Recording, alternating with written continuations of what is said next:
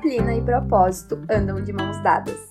Olá pessoal, aqui quem fala é a Daniela Cadori e hoje nós vamos conversar sobre disciplina na vida cristã.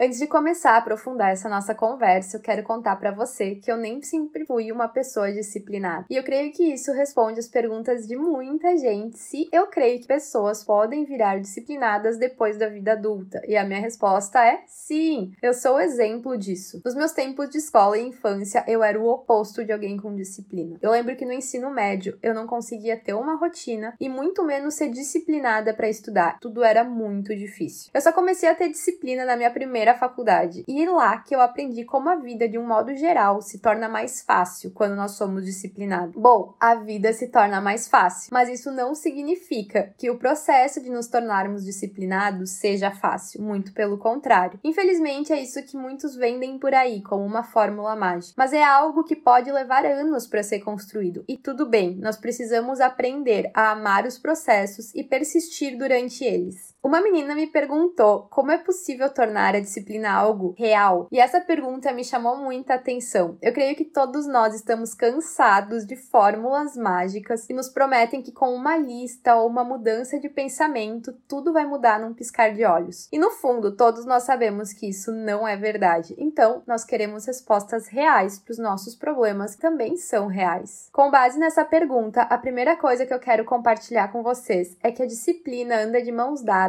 com três outras coisas: o propósito, a sinceridade e o autoconhecimento. A primeira delas, como eu falei, é o propósito. E quando nós não temos um propósito claro na nossa vida, nós vivemos somente o hoje, nós não encontramos motivos para sermos disciplinados. É como se os objetivos não existissem. Tudo muda quando nós sabemos o nosso propósito nas mais variadas áreas da nossa vida. Se você tem como propósito honrar a Deus sobre todas as coisas, será muito mais fácil organizar a sua vida para que você consiga ter disciplina nas coisas do reino. Por isso, firme uma bandeira nos seus propósitos, em todos eles, até nos que parecem pequenos para você hoje. A segunda amiga da disciplina é a sinceridade. Nós precisamos ser sinceros com nós mesmos sobre o que nós realmente queremos ou não queremos. Muitas vezes, quando nós não conseguimos cumprir algum objetivo, nós falamos coisas como não tenho tempo, hoje eu não consegui. Parece duro o que eu vou falar, mas principalmente relacionado às coisas do reino. Será que você realmente não teve cinco minutos para ler a Bíblia, ou talvez você não quis ler a Bíblia. Talvez você diga que trabalha muito, faz faculdade todas as noites e não teve nem cinco minutos. Bom, aí então nós voltamos para a questão dos propósitos. Você firmou a sua bandeira em outros propósitos e você também precisa ser sincera em relação a isso. Mas isso não vale somente para o nosso relacionamento com Deus. Como eu falei, esse choque de realidade e sinceridade não é fácil, mas ele é muito transformador. Por muito tempo, quando eu não conseguia ler a Bíblia, no final do dia eu pensava, poxa, não consegui. Isso é uma história real. Até que um dia o Espírito Santo começou a ecoar e falar comigo: é mentira, isso é mentira, você não quis. Isso foi algo que me marcou muito. E além do meu relacionamento com Deus, eu apliquei em várias outras áreas da minha vida. Se no dia eu não cumpri o que eu me propus a fazer, eu não invento desculpas. Eu olho para essa realidade, olho o que aconteceu e encaro ela de frente. Porque enquanto nós passarmos a mão na nossa própria cabeça e acobertarmos nossas vontades e desistências, nós não vamos conseguir mudar a realidade que a gente vive. Então, por mais duro que pareça isso, seja sincera com você. E o terceiro amigo da disciplina é o autoconhecimento. E sem o autoconhecimento, a sinceridade vira um fardo e um peso enorme. Por isso que ele é tão importante, porque ele realmente nos ajuda a sondar os nossos motivos. Se você já sabe o seu propósito e está sendo sincera, será fundamental conhecer a fundo os motivos que estão te fazendo não prosseguir. E ele também será aliado nas vezes em que você realmente não estiver se sentindo bem ou conseguir manter a disciplina. É ele que vai te mostrar que tudo bem, que tudo tem o seu tempo, que você realmente não estava 100% e que você não inventou desculpas, mas que nesse dia você não estava bem. Dessa forma, enquanto a sinceridade não te deixará mais acobertar suas desculpas, o autoconhecimento te auxiliará a identificar os seus reais sentimentos e motivos. Bom, agora que eu compartilhei com vocês o que eu julgo principal para conseguirmos manter uma rotina rotina na maioria das áreas da nossa vida. Eu quero compartilhar dicas práticas e que você pode aplicar a todas elas, desde o seu tempo devocional, o seu tempo com família e os seus estudos. A primeira delas é, com base em seus propósitos, tenha objetivos claros. Por exemplo, o meu propósito é me aproximar de Cristo. Então você coloca um objetivo claro nisso, palpável. Como você vai se aproximar de Cristo? Eu vou ler a Bíblia todos os dias. Vamos supor que o seu objetivo é melhorar a sua saúde e seus hábitos de saúde. Transforme isso em um objetivo claro. Vou me exercitar todos os dias. Vou comer melhor. Tenha objetivos claros e não somente ideias do que você deseja. Transforme o que você deseja transformar em disciplina em algo palpável e real. O segundo passo é anote os seus objetivos de todas as áreas que você deseja cumprir. Comece o dia lendo eles e se organize para cumpri-lo. Quando a gente deixa só no campo da nossa imaginação os nossos desejos e vontades, é muito mais difícil nós colocarmos eles em prática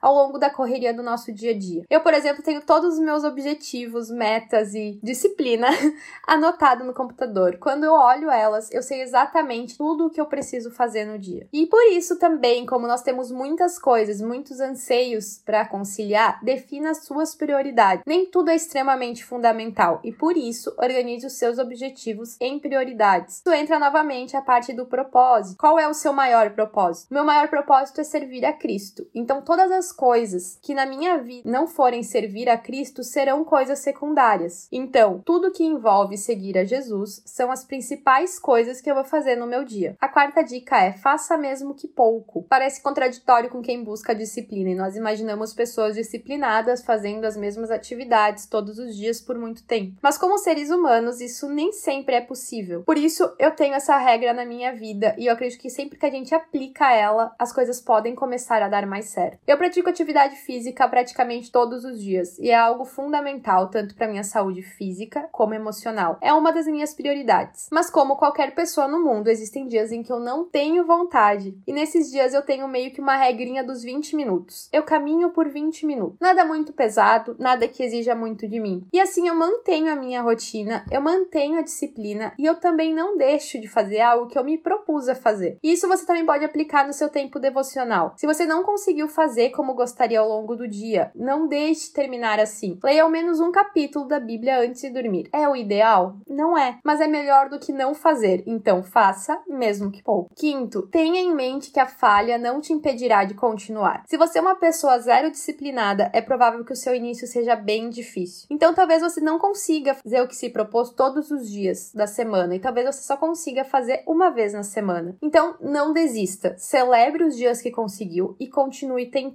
Quando você menos perceber, estará conseguindo mais e mais dias. Agora falando especificamente sobre a nossa disciplina no relacionamento com Cristo. Sermos disciplinados é fundamental para termos constância espiritual. E precisamos ter em mente que nem sempre será fácil e nem sempre nós teremos vontade de ler a Bíblia e orar. Nós precisamos lutar contra a nossa carne. Mas se existe algo nessa vida que vale a nossa persistência e atenção, é o nosso relacionamento com Cristo. Muitos me perguntam como agir quando não sentem vontade de ler a Bíblia, e a minha resposta é muito simples: lendo a Bíblia. Principalmente nas coisas do reino, não devemos nos mover por vontade ou entusiasmo, nós devemos simplesmente fazer o que nós sabemos precisamos fazer. Isso não tem relação alguma com religiosidade, mas tem a ver com reconhecimento que somos caídos e que se depender da nossa vontade humana, nós ficaremos rolando o feed do Instagram e não leremos a Bíblia. Porque quando nós somos sinceros com nós mesmos, nós podemos chegar e dizer: Jesus, eu não estou com vontade de estar orando agora, mas eu entendo que de todas as coisas que eu posso fazer na minha vida, o meu relacionamento com o Senhor é o mais importante e por isso eu estou aqui. Nós não podemos esconder as coisas de Cristo também não devemos esconder os nossos próprios sentimentos de nós mesmos. Então, minha dica é: se comprometa com Jesus, se comprometa com você e não pare. Quando não conseguir, olhe para os dias bons, olhe para os dias que você conseguiu e louve por eles e continue. Sobre a nossa vida disciplinada, nós vamos falhar. Em alguns dias, deixar a procrastinação de lado será bem difícil. Como está sendo para mim hoje gravar esse podcast. Quase que eu fui pega pelo desânimo e pela procrastinação, mas eu lembrei do meu propósito. Você pode e deve ter momentos de descanso, mas com clareza de que não foi criada para o descanso. Você foi criada para descansar, mas não para viver uma vida de descanso. Então, nos dias em que a procrastinação tomar conta de você, lembre dos seus propósitos. Lembre que Jesus te criou para viver coisas incríveis e que existe uma vida preparada por Deus esperando por vocês. Que possamos viver com disciplina, mas principalmente que uma vida de disciplina nos leve para mais perto do Pai, em constância e amor.